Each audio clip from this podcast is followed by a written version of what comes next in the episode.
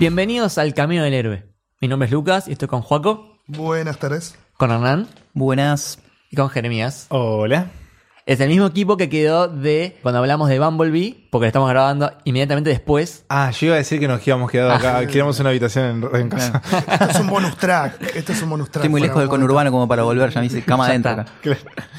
Bueno, también nos acompaña un hermoso Funko de Iron Giant, que acá Nico nos dijo, no sabía que existía un Funko de Iron Giant, yo tampoco, pero bueno, lo vi y lo compré. Y lo tenía que tener. Sí. Está bien. Sí, es hermoso, la verdad que es muy lindo. Bueno, el día de hoy vamos a hablar de Iron Giant, el gigante de hierro, de 1999. Podría ser que es- va a ser nuestra primera película más vieja.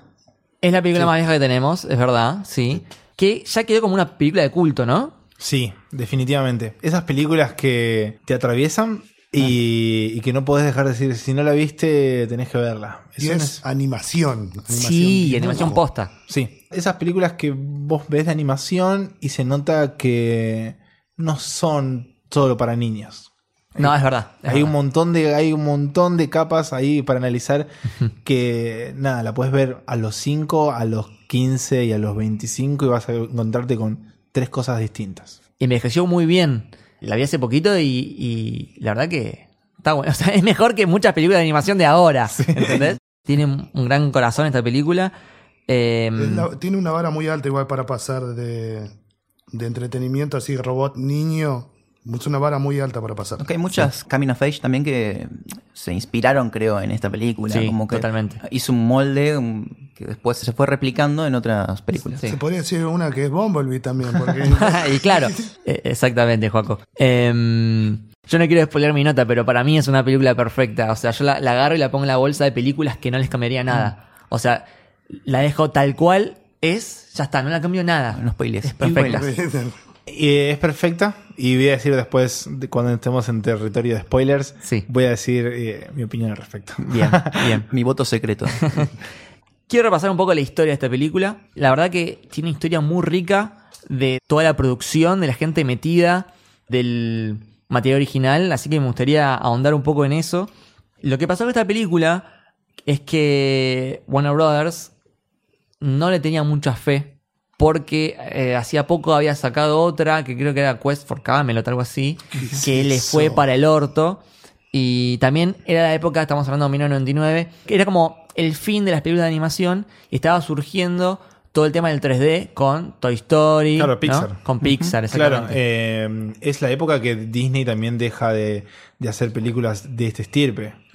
Eh, Es como justo el, el- el cambio de milenio ahí para el mundo de la animación fue un cambio enorme. Exactamente. Y bueno, lo que pasó es que Warner Brothers no le tenía fe, así que no le dio marketing. Una campaña de marketing casi nula. Y cuando la película ya estaba hecha, ya estaba por estrenarse, y salían estas eh, funciones de prensa, de prueba, de- con, con críticos, resultó ser que era una maravilla, una obra de arte. Y ahí los chavales se volvieron locos y digo, no, tenemos una obra de arte y no le hicimos publicidad. Entonces después, cuando se estrenó en los cines, claro, no la fue mucha gente porque no, no la promocionaron nada.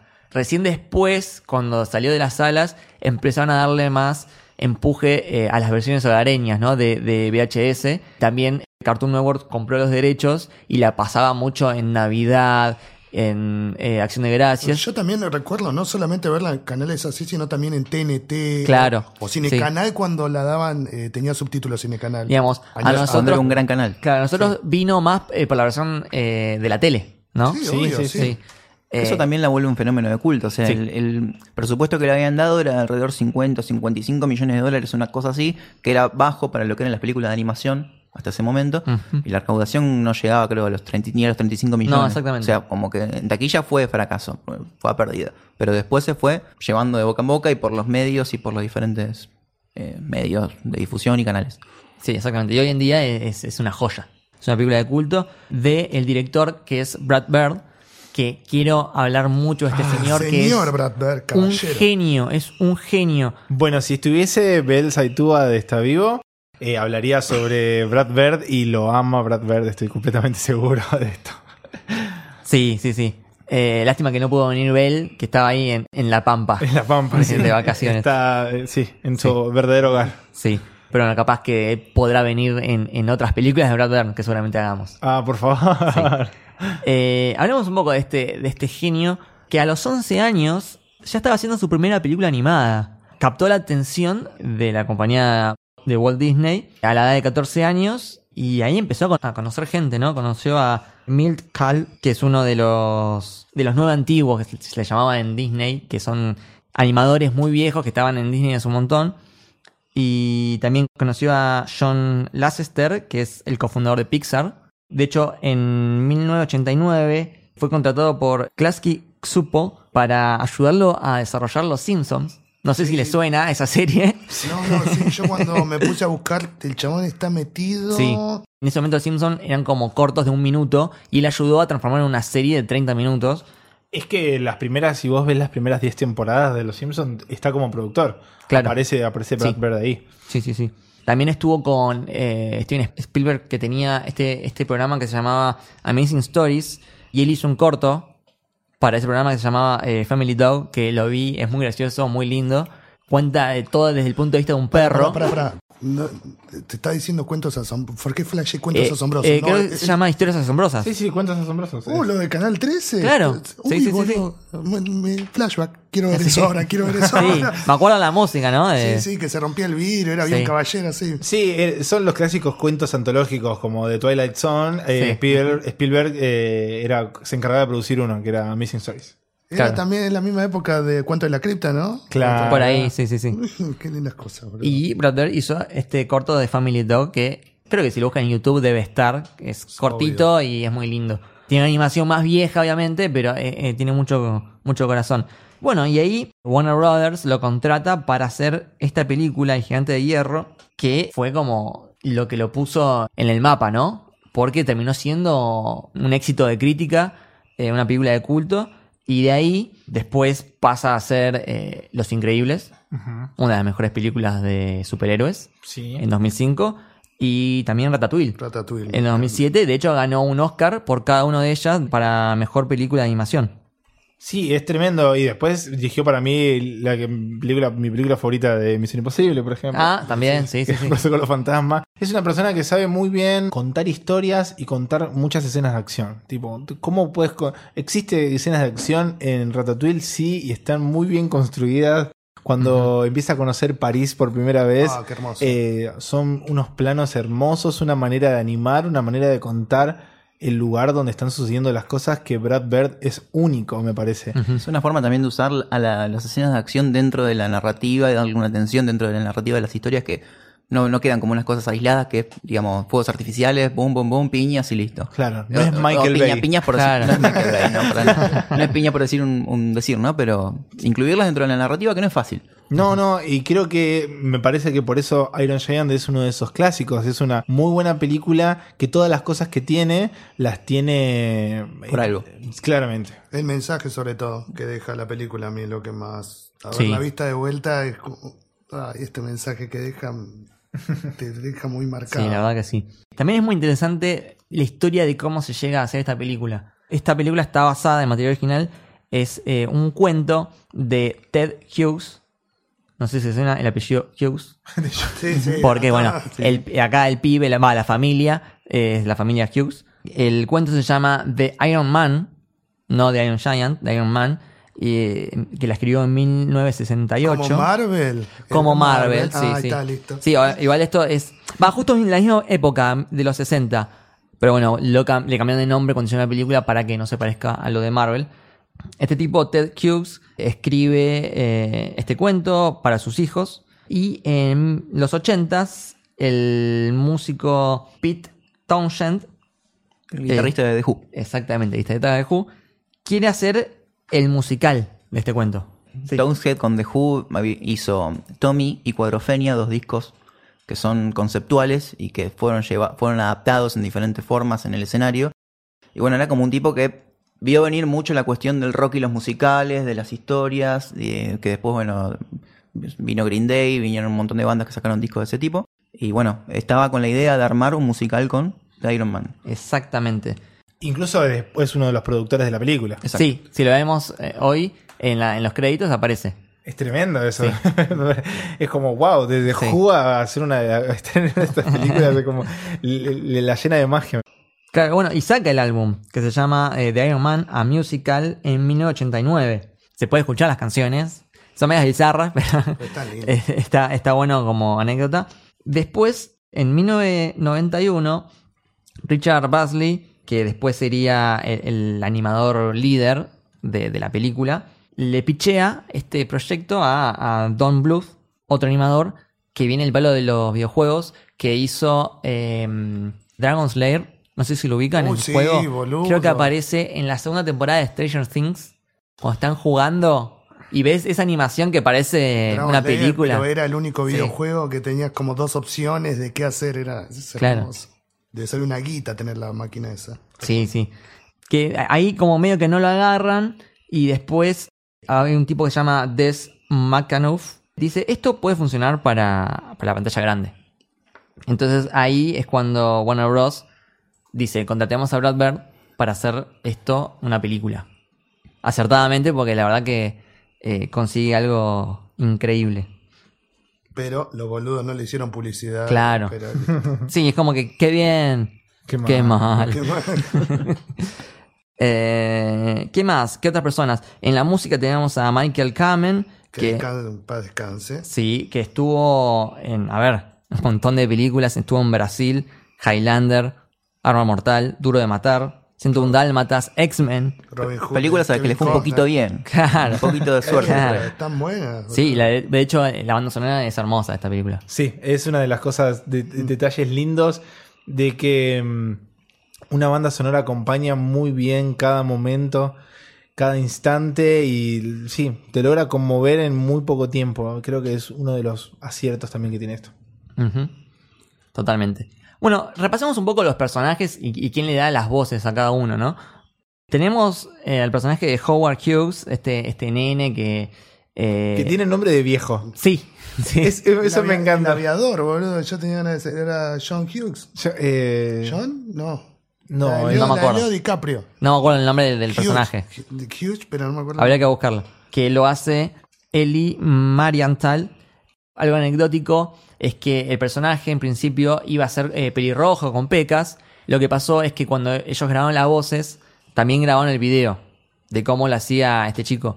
Y le daba tanta personalidad al personaje, tanta expresividad, que como que poco a poco terminaron haciendo que el personaje del dibujo sea parecido al que le hacía la voz. De hecho, algo eh, también así pasó con Moana. Había un diseño de Moana y la chica que le dio la voz, que no me acuerdo el nombre, eh, creo que lo tengo por acá, que se llama, eh, bueno, es como medio hawaiano, Auli Cravallo, eh, que también le dio tanta personalidad que terminaron adaptando el, diseño del personaje para que se parezca a la actriz de voz. Así que es, es muy interesante eso. Es como uno de los clásicos también de la animación. Hay muchos personajes que lo- están inspirados en el actor de voz, como había sido en un principio Shrek, ¿se acuerdan? Que habían pensado en un actor y lo usaron y después el actor falleció y lo terminó agarrando Mike Myers, pero igual la esencia de Shrek es era un actor que tenía una película que um, era tipo de karate, era un, un- un actor gordo, comediante. Lo, búsquenlo, la, la info ahora no la Ah, tengo. Creo que ya sé cuál estás diciendo. Que también Pero está basado como en él y tuvieron que cambiarlo porque el chabón había fallecido. Claro. Datos así de la animación, Sí. es como muy, muy clásico que suceda todo el tiempo. Bueno, en la voz del gigante de hierro tenemos a Vin Diesel. Vin Diesel. Que tipo, yo no, no me había dado cuenta. Sus comienzos. Sí. Pará, ya en ese momento, ¿qué rápido y furioso estamos? No, creo que ni, ni había hecho no, nada. no. Era totalmente una. desconocido, Vin Diesel. De hecho, originalmente iban a hacer la voz por computadora y terminaron eligiendo eh, para que tenga una voz más, más, más profunda a, a este tipo, Vin Diesel, que mm, me acuerdo que cuando hicimos el podcast de Guardians of the Galaxy, Mariano Patruco del podcast Nada Mejor Que Hacer, había mencionado que Groot eh, era un poco parecido al Gigante de Hierro y cuando vi este dato de que tanto Groot como el Gigante de Hierro la voz las hace Vin Diesel, es como que Listo. mind blown. Además, personajes similares que tienen muy poco vocabulario, que tienen Sí. que expresar con las pocas palabras que saben Sí. o que dicen. hay como un patrón ahí bastante marcado y que es un mérito para Vin Diesel, creo. Sí, en, obvio, cuanto obvio. al- en cuanto al actor de voz. Sí. El gigante dice 53 palabras en toda la película. Nada más. Sí. Y bueno, Y Groot 3. cada, cada vez le sacan más líneas de diálogo a Vin Diesel. Pobre. En Rápido y Furioso tiene 40 tampoco. Quédate disparado, ¿viste? En la próxima lo van a contratar como a Hodor en Game of Thrones. Bueno, Hodor. Una palabra. Eh, bueno, después tenemos a Christopher McDonald como Kent Mansley, que es como el, el estereotipo de machirulo, que tipo tiene todo lo malo concentrado en ese personaje. A mí el, el chabón siempre me hace acordar a. Va, de hecho es eh, Shooter McGavin. En la de Adam Sandler, la de Happy Gilmore. Mm. Ah, es sí. Shooter McGavin. Ok, ok. Henry Connick como Dean McCoppin, tanto Ken Mansley como Dean McCoppin fueron personajes agregados por Brad Bird, eh, que también fue el guionista de esta película. Para esta versión no estaban en el cuento de Detectives. Y la verdad creo que, creo que funcionó bien, funcionó bien. Y por último tenemos a Jennifer Aniston Jennifer Aniston. como Annie Hughes, que nada, Jennifer Aniston, Friends, Rachel, Rachel, jamás no poder en ese momento. Sí. Bueno, hablemos un poquito más en profundidad de la película. Ya tenemos todos los datos, tenemos el background. Hablemos de, de- de todos los temas que trata de trasfondo, porque son muy profundos.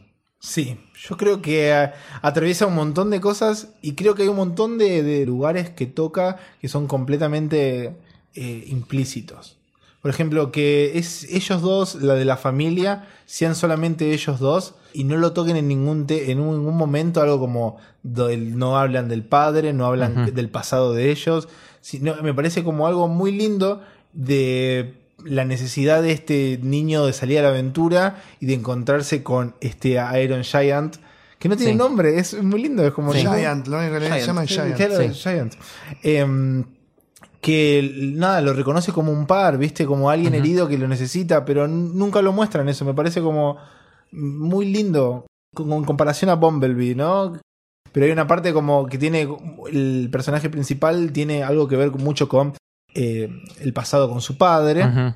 Y acá no lo toca y no es necesario y se entiende muy bien. En un solo Eh, momento aparece el padre, que es lo de la foto. que La se foto. que es piloto nada más. Sí, pero en realidad, si te no- fijas, tiene como pistas. Claro. Porque él. Bueno, acá ya empezamos con un poco los spoilers de la película, así que. Es si no un la clásico, vieron, vayan a verla, bueno, hacemos una pausa y ahora sí, sí. Seguimos. Cuando él se va a buscarlo a- al bosque, se pone campera, sí. una campera que le queda grande, una campera de aviador. También se pone el casco de aviador. Bueno, la foto que decía Juaco. Claro, pero son cosas que están. O sea, yo Sí. lo, lo- lo pude notar reviéndola para el Sí. episodio de hoy. Digo, cuando yo era chico no lo, no lo notaba. Eso, no, eso. no Yo estás cuando era chico preguntándote, no me ¿no? pregunté, che, ¿dónde está el padre? Listo, no sé, no está. Y viéndola de grande, es como que, ah, estaba muerto. O sea, era un aviador que fue a la guerra y, y murió. Y el chabón se sabe cuidar solo, el chabón, el nene, se Sí. sabe, la va a buscar a la madre al trabajo, quiere una mascota. Y además el- la cuestión de no, también, también lo vemos con los ojos de hoy, ¿no? No ver a la familia como la madre y el hijo como una familia disfuncional, como una familia sufrida. O sea, la mujer trabajaba, hacía lo suyo, Sí, pero en ningún maneja. momento se lo ve como una familia que no se puede llevar. O sea, es un- Claro. un, chico que, que hace No, su vida y- bien. Y que son súper adorables los Obvio, dos. sí, eh. Súper empáticos. O sea, eh, entendés lo que está pasando la madre lo que está pasando él. y, y la cuestión de esto del pasado que no se toca, Sí. también le sucede con el de Iron Giant. Como no sabes de dónde viene. No sabes a qué vino, no sabes nada de su pasado y no es necesario que lo No. sepas. En realidad, eh, hay un tema que es que hay una versión como extendida. Que tiene una escenita que es como un sueño del, del robot que te cuenta la historia de, de que viene de otro planeta, que hay más como él. No lo vi. ¿No? ¿Vos no lo viste así? Ah, mira. tampoco vi ¿Ninguno pará, la pará, vio? No, no, no, pará. No me spoilees nada, déjalo ahí. Yo hasta ahí ya me digo, ¿es Átomo el chabón? No, No, no, no. A ver, es, es como una raza de robots que, que ¿Está en YouTube ya el video? debe estar, debe estar, Oh, sí. bueno, pues, lindo dato. Eh, que están en un planeta y ellos son como armas. Ellos son armas. Claro, eso Claro. como que se deja ver en la película, pero no, no, no se profundiza. Exactamente. Claro, y, y es que no es necesario. No es como- necesario. está la, la película, creo que habla del bien y el mal de una manera súper sutil y hermosa todo el tiempo. De la diferencia, ¿no? Como es- es un robot enorme, es un niño, la idea de esto del mentor que vuelve a aparecer, como del niño mentor, me parece como... Sí. Sí, toca mucho todo lo que es el existencialismo, la, la naturaleza del ser humano, por así decirlo. Sobre todo cuando Dean dice, vos sos lo que elegís ser. Eso es la frase Sí. de la película. Eso es. Eso es. De es hecho, de, de hecho, para mí el mentor está bien. El nene para con Giant. Pero Dean como para el nene. Con N, exactamente, es como una cadena. Sí. Sí, de hecho después Hogwarts creo que se, se la repite a, a- a Lion Giant, vos sos lo que elegís ser. Sí, él quiere ser Superman. man. Claro. Ahí está la cuestión de que lo, lo comentó, lo comenté en el Bumblebee. Eh, cómo el nene se pone en una cuestión de mentor y en- un rol también de eh, educador, porque le va enseñando diferentes cuestiones que tienen que ver con las conductas sociales, con la socialización, con la moral, con lo que Con está la bien, con lo que muerte, está mal. ¿no? Hay un tema muy- muy muerte. profundo Sí, con la muerte. no, lo del cielo. Como que Ah, está bien morir, está mal matar. Y eso está súper eh, arraigado en la película. ¿Cuántos años tienen? nene? ¿Nueve? No, no sé. Pero el tema que eh, eso, eso es- está visto y eso es, son de las pistas. El nene ya lo vivió. Ya lo Sí, vivió. Ya lo entiende. O sea, parte de la vida. Cuando le dice es- la muerte es parte de la vida y le, y le dice sí. Yo también me voy a morir. You die, le dice el gigante, die. Sí, hay como tres momentos que cuando el robot eh, gigante habla yo digo, mami. Ay, no, juro". mi amor. No, Cuando se, la, la primera interacción que tienen, cuando él se sienta, cuando el gigante Sí. se sienta y se cae y Ay, se pone sí. con las patitas para adelante, Sí, empieza a mover los es piecitos. como- encantador. Sí, sí, sí. Es hermoso. O que dice, ahí es donde yo vivo, va. No, no puedo decir, no puedo decir. Oh, se da vuelta. Acá también hay mucha cuestión de la expresividad de los ojos Sí. y de los gestos con lo poco, o sea, con lo poco Sí. que se puede Sí, hacer. porque son, en realidad, si lo pensás, son tres cosas nada más. Es tipo la boca, Sí. el casco y los ojos. No hay, no, no hay otra cosa que y te genera una expresividad eh, Una- muy grosa. Y además con una animación mucho más limitada de lo que hay ahora. Sí. Pero- si bien el gigante está animado, es lo único Por- que está animado. Sí, es la primera película Eso, que eh, combina animación tradicional con un personaje hecho con- por computadora. Ajá. Pero cuando, ya cuando arranca el efecto, el efecto del agua con la tormenta a mí me Sí, encantó. el satélite, es hermoso, sí, sí, sí, es sí. hermoso. Bueno, ahí yo quiero hacer una de las recomendaciones. Eh, hablando de esta animación, lo primero que cuando la volví a ver dije, ah, ahora quiero ver Atlantis, ¿se acuerdan? ¡Uh! Atlantis, Yo lo- Atlantis. hace un par de días tuiteé que es la película más infravalorada de Disney en la historia. Yo la fui a ver al cine. Yo la vi en el cine también. Sí, de chiquito con mi Sí, sí, abuela. sí. Ah. Con el 2x1 del tren Sarmiento. Vamos a tener que ir a Ah, Universo bueno, Compartido a hablar de Atlantis, me parece. sí. Uy, sí, ¿Sabés que la pusieron en Netflix hace poco? Sí, sí, sí, sí. La tengo ahí para ver de vuelta. 25 Bueno, pero millones de veces. eh, todo, toda esa, la- esa animación me hace acordar muchísimo Sí. Atlantis, así que si tienen la posibilidad de verla, son esas Sí. perlas que tiene Disney que pasaron desapercibidas. Es una joya oculta. Tengo un dato que el diseño del gigante de hierro lo hizo Joe Johnston, que es diseñador en Star Wars. Y también fue el director de Capitán América eh, de First Avenger. Así que metimos ahí Marvel como siempre. Toma, Ahí pum. entró, listo. Listo, está conectada. bueno, ya te- igual ya está conectada por Vin Diesel, así que. Doble conexión. y hablemos de uno de los temas que también trata la película, que es la ambientación.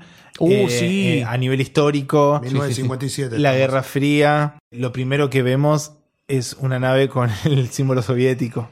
Tipo, Sí. no hay, o sea, es un mensaje completamente claro de, de en qué momento está sucediendo. Sí, si pones pausa, por ejemplo, siempre cuando hay diarios o en la tele, eh, hay siempre muchas referencias a la Guerra Fría. Todo el tiempo Guerra Fría. Y además, a mí me impactaba mucho eh, la naturalidad con lo que vivían cuando, era, cuando eran niños ellos, de que están viendo un video sobre qué pasa si de repente hay un Ah, man. holocausto nuclear. Ah, esa parte es, se parte atómico. es muy graciosa. Cuando le muestran el videito de, de que se mm, tienen que, sí. Duck and Tape, tipo de agachate, escondete y explota la bomba. la y- y Yo, lo, yo Sí. lo veía de niño y decía, esto es horrible. Y ellos lo vivían con completa naturalidad.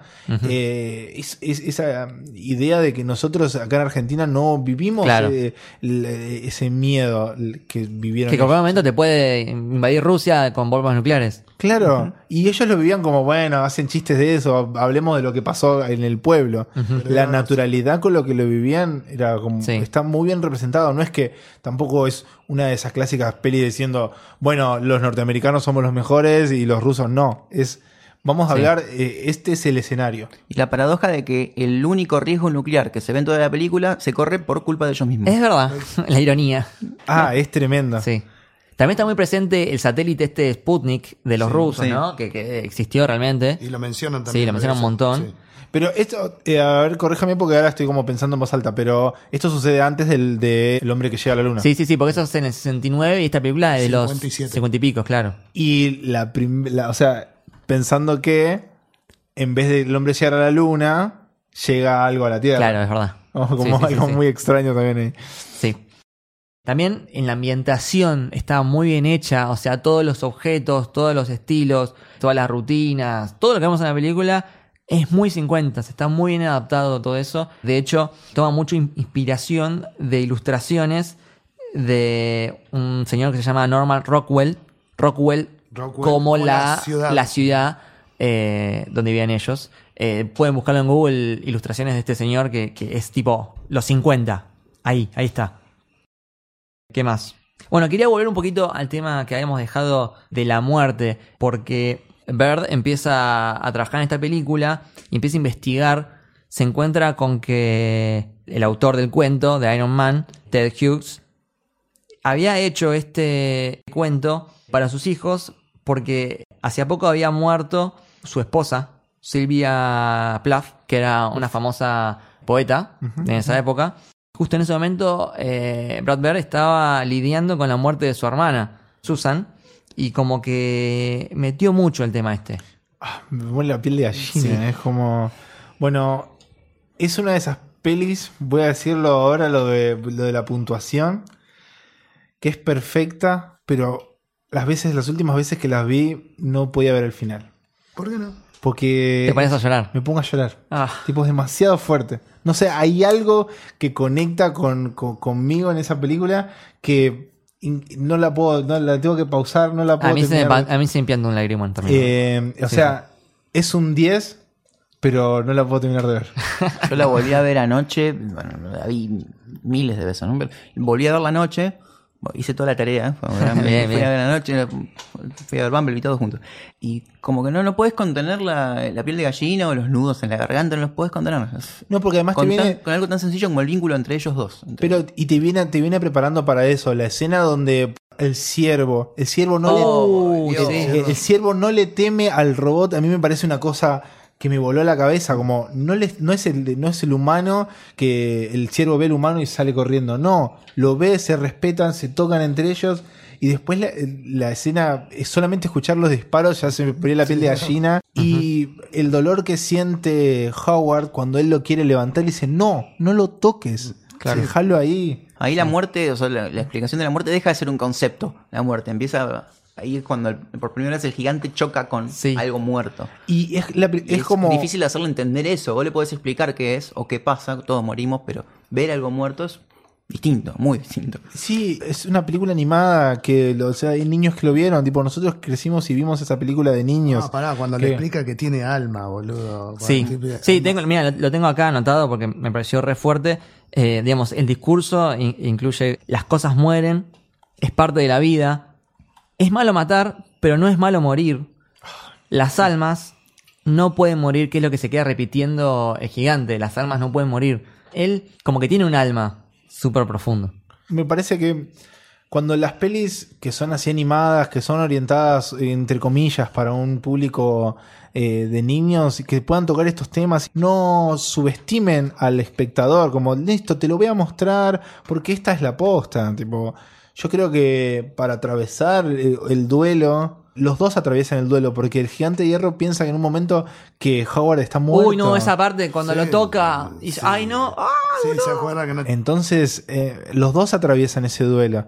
Eh, obviamente que el final es súper esperanzador. Sí. Es hermoso poder ver el tornillo, pero después todo lo anterior es como... Te preparó Sí. para hablar de eso en una película que vos pensás que, no sé, es ciencia ficción. No, no, no sé cómo A mí- catalogarla a mí, al, o sea, al a mí principio. Me, da- me encanta la película y me, me, has- me levanta más cuando él empieza a volar y le dice, ¿podés volar? Sí. levantá el brazo como Superman. Bueno, claro, Sí. hable- hablemos- eso es lo que Hablemos, me sube más. eso. Vayamos para atrás y Mm. quiero que hablemos un poco de esa escena cuando están en el granero, ¿no? Sí, le Y- dice, tengo lecturas para vos. Sí, Sí, ah, se trae lo- los cómics De hecho, es Eh, el primero. ¿Es el primero de Superman? Sí, sí, sí, sí, sí. Le trae, eh, tipo, Superman número uno, tipo el primer cómic, que está, es, bueno, una, una tapa icónica, y hace la comparación, tipo, vos sos este, vos sos Superman. Y él se queda mirando a Átomo porque. No, no, si pero eh, primero le dice, vos, vos tenés que ser bueno, bueno como Superman. Claro. sí, no hay otro. no. Él se queda mirando, ¿viste? Y Átomo después porque- aparece atrás Átomo y dice, pero es como él representaba como la figura. Claro. Porque es, muy parecido Átomo a- al robot, tipo, malo, con armas. Bueno, Y- es- eso es hermoso. Es otro- un tema también que toca constantemente la película en el prejuicio. Como vemos a este tipo, el, el artista, como un chabón súper bohemio, pero en la película te muestra Boludo, el corazón una- que una- tiene. La- bata de Jin y y de ahí le dice la frase: Vos sos lo que elegís ser. Claro. Sí. Y el Iron Giant es, es lo mismo, como todos los ven como una amenaza, pero es el prejuicio. Y él mismo se ve como una amenaza en los cómics. Y es el nene, el espíritu como más libre, no bueno, sé. de hecho, una escena muy importante al principio de todo, cuando el robot se está como electrocutando con los cables, que hay un momento específico que Hogarth como que se está yendo, para, se da vuelta y pone una cara de héroe. Sí, no, pone cara de héroe y dice, para, yo te salvo. Y, y ves como el, el- el pibe ya tiene esto de héroe que se lo dejó el padre, ¿no? De que era aviador y que murió en la guerra. Y que ya lo tiene inculcado el pibe y se lo transmite al gigante de hierro. Sí, porque no, no le hace nada, él acepta la ofrenda que le da de, de- de metal y, y le reconoce como, bueno, vos hiciste esto por mí, Sí. como lo, lo reconoce, lo ve, Sí. Eh, como entabla la amistad solamente por, por bondad, es muy lindo. Está buenísimo cómo, cómo lo atrae al gigante con una chapa, que es como si fuera, no sé, yo, Sí. yo lo imaginé como una papita Sí, norteamericano, zanahoria, ¿viste? ¿viste? Las Sí, sí. onduladas. Es un la- la- Claro, sí. y es Sí. como, como, como atraería a uno de los animales que atrapa. se la- Sí. Todo el tiempo está atrapando animales. Sí, una sí, sí. mascota que no Claro. la mano en la Claro. casa. Dale, salí Claro. de acá. Era el típico Bueno, perro gigante. Todas esas partes, la verdad que, ay, habría mil horas esta película, pero hay un montón de escenitas que son muy divertidas. Cuando está la mano en la casa Sí, y, es. y- y él está rezando y dice, fuera de aquí, eh, Satanás. Eso está muy bueno también. Sí, la verdad un humor muy, muy, muy inteligente y también un poco para adultos. Eh, lo del baño, boludo. cuando el, el, el malo eh, como que le, le da este este ¿cómo es? Eh, ¿Cómo se llama? Laxante. Le dice laxante, que todo el tiempo hay chiste como que tiene que ir al baño y en un momento ves que sale de un arbusto. y no, no te dice nada más, Cuando- pero sabes qué pasó ahí. Cuando le muestran el letrina y medio que mira con un asco, me siento Sí. ahí me tengo que meter. Sí. Y lo que también me parece muy inteligente es el uso de lo, de lo folclórico, ¿no? De la religión. Sí. Eh, porque habla del alma, habla de la muerte, pero en ningún momento hace ningún tipo de, de analogía o ningún tipo de, de vínculo con lo religioso. No, va a lo visceral. Y, Sí. lo, y claro, totalmente. Y, mm, y cuando, en la escena en la que está la madre le pide que rece, que está, esto que comentaba recién Lucas, eh, como que está tomado de una manera a la comedia, pero con respeto también. Claro, Sí, sí, sí, sí. Porque claro, es- ella lo tomó como, bueno, fue raro, pero bueno, vale. Es válido. Es religioso, así que va. Sí, otra parte que me gusta mucho es cuando están sentados y le enseña a hablar, ¿no? Tipo, la roca, el árbol, cuando hace cara de, de loco. Sí, sí, sí. Sí. Y en un momento dice, eh, si no, si mamá te ve, se va a volver loca y le hace el gesto como el- exactamente así. Sí, sí eh, no, y también toda la parte que está con Dean, que es como Esa su me- compañero, que van al lago y el gigante, viste, salta, ¡Banzai! y manda la mierda el agua. Y él con- le chupa todo un huevo, Sí. ya está. Me encanta el personaje de Dean, está muy Sí, bien hecho, muy dice, canchero. no podés comer eso, no podés- eso es arte. Ah, no está mal, no Claro. está mal, es genial. Sí. O cuando le da el café a um, Hogarth, que dice, pero esto es para grandes, no importa, dámelo igual. Soy y empieza moderno. tipo hiperactivo. A ¿no? monologar, sí. A monologar. Bueno, toda esa parte, la animación es de Brad Bird. Toda esa parte del café es de él. Ah, mirá qué bien. Sí. Qué capo Brad Bird. Bueno, eh, recién estaba men- mandando unos mensajes con Bell y dijo, quiero que Brad Bird me adopte. Así que Dale. ese es el aporte que quiso hacer para este podcast. Todos queremos que nos adopte Brad Bird. Sí. ¿Qué más? Bueno, eh, volviendo al tema de, de Superman, toda la parte final de, del sacrificio del gigante de hierro, todo bueno con los militares, que viene la bomba, muy fuerte, porque en un momento de la película Hogarth le dice al, al gigante como, quédate acá, no vayas. Como le dice, stay, stay.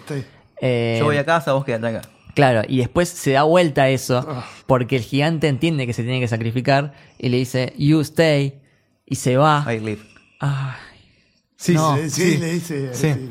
Y, y todo lo que decía hoy de, de tomar por sentado el miedo al, al desastre atómico, el holocausto atómico, como le dicen, en ese momento cuando suena la alarma y todos dicen, bueno, ya está, sí, es, Ya está, es como algo que iba a suceder en algún momento, Sí. es tremendo. Sí, Eh, acá lo tengo anotado. El gigante dice, you stay, I go, I go. no following. Y- tragando y ahí- saliva de una manera. Y ahí eh, Hogarth dice, I love you. Sí. Y, y el gigante responde, we are Groot. No, mentira. Yo te pará, pará. Yo cuando pasa eso, ¿Eso está en la versión extendida? claro, yo cuando pasó a eso, yo me- a mí me hizo acordar más que nada la de eh, Arnold, como Terminator 2, cuando le saca la lágrima a John. Ahora entiendo por qué lloran. A Sí. mí me llevó a esa parte. Sí, sí. A mí me llevó a eso. Sí, bueno, y al final repite, eh, sos lo que elegís ser, y pone eh, la pose de, Super- de Superman Exacto. y dice Superman. Y explota contra el misil y, y es tremendo, boludo, te parte el alma. Sí, sí. Acá Ger está llorando. Sí, yo no puedo poner nada. Bueno, igual morir, entre comillas, Sí. porque en el final está este tornillito que vuelve a su, a su origen, digamos, ahí en Islandia. A la loma de Orto, pero va a llegar algún Sí. día. Islandia, donde supuestamente está Atlantis. Quiero que lo sepas. Ah, opa. Eh, bueno, igual todo este tema de recomponerse es muy importante en la historia original de Tex Hughes. Esto de, de- de- de- de tener que lidiar con la muerte, que él les hace este cuento a los hijos por la muerte de su madre. Todo este tema de que el gigante se recompone, ¿no? Se, se, se vuelve a formar después de que lo hayan dañado. Lo tomó Brad Bird y lo puso en la película porque la verdad que es es súper simbólico. Y qué, mm, qué llamativo, ¿no? Que el gigante de hierro se vuelve a regenerar, se vuelve a rearmar y Groot vuelve a renacer también. Oh, es verdad. Bueno, Es verdad. Aunque bien dice, le empieza bien dice la coña. Es como que Vin Diesel es, es como eh, eh, de la suerte, ¿no? Vin Diesel te asegura trabajo para cualquier Sí. continuidad de sagas. Sí, sí, sí, sí. Ahí está. Nunca se habló de un Iron Giant 2. Bueno, ya que le decís eso, en julio de 2018, Bird eh, pone en Twitter que nunca va a existir una secuela de Iron Giant y te estoy totalmente agradecido, Ah, pero Perfecto, déjalo ahí. Está déjalo ahí. perfecto. Está perfecto. El único cameo que tenemos es Ray Player One. Ah, bueno. hace su parte hermosa. Claro, dejamos la semillita de esta película plantada para un futuro podcast sobre Ray Player One. Ready Player One, que es hermosa. Eh, bueno, no tengo mucho más para agregar, no sé ustedes. No, la verdad es que es esa peli que hay que revisitar todo el tiempo. Eh, es- Sí. Esa pieza artística, o sea, como, no sé, eh, Sí. mi, mi vieja me decía con el principito, con el principito También, vos, sí. eh, me dice, me lo regalaron a los 15 y, yo, y me lo regaló en un momento a mí y como esto después lo vas a tener que volver a releer y te va a representar un montón de otras cosas, esta es una de esas películas. Y cambia mucho si lo consumís de chico y si lo consumís de grande porque le encontrás más cosas. Sí, y véanla, véanla con un niño Sí. o con alguien que no la haya visto jamás. Y con pañuelitos. Sí, Sí. Una bocha de carilina. Sí, por favor. Eh, la película tiene la duración perfecta, tiene la historia justa, no le sobra nada, no le falta nada. Eh, Como toda obra maestra, eh, y eh, como coincido con Lucas, está perfecto que no haya una segunda parte. Totalmente. Porque no, no, no se tiene que tocar, ya está. Está así, funciona así y no hace falta que haya otra película para que vos la veas. y Sí. plataformas de streaming oficiales eh, legales, súbanla. No sí, está verdad. ninguna. Estuvo un tiempo en Netflix y después la sacaron. Pero bueno. Mí contrato es de por una vida. Sí. anima- una película animada esencial para ver. Sí, hay que tenerla, hay que tenerla. Es más, hay que tenerla tipo posta, tipo en, en DVD o Voy ahora a conseguir sea. como sea otro Funko de. Este es mío, eh, no Sí, te lo regalo, Ah, es mío, es mío. bueno, eh, notas. Sí, Jere? es un 10. ¿Un 10, Juaco? Yes. Bien. Eh, Un 11. está bien. Yo también 10, así que, bueno, tenemos puntaje perfecto. Perfecto. Me encanta. Yo le tengo unas favoritas. Sí, definitivamente. Eh, bueno, vamos cerrando. Chicos, pasen sus redes sociales, Jere. Bien, eh, yo formo parte de Está Vivo Podcast. Nos pueden encontrar en todas las redes sociales como Está Vivo Podcast, en Twitter, en Instagram. Estaremos por ahí. Si no, en mi, me pueden seguir a mí como Juárez Jeremías en Instagram, que ahí hacemos cosas divertidas a veces. Qué gran idea la de Está Vivo. Lo, lo empecé a escuchar cuando hicieron el, El crossover. con ellos. Y no, no, me, me encantó. Primero decía cómo funciona esto y después como va, va cobrando sentido. Sí, Es sí, buenísimo. Ah, muchas gracias. Eh, bueno, yo tengo también mi podcast con mi compañero Nico, Universo Compartido. Pueden buscarlo en Spotify y demás redes. Eh, arroba U Compartido en Twitter y en Instagram. Yo particularmente soy Rosendo Faulkner, que es mi seudónimo artístico. arroba Rosendo Faulkner en Instagram. Arroba El Pibe Faulkner en Twitter. Perfecto, escúchenlo porque están muy buenos.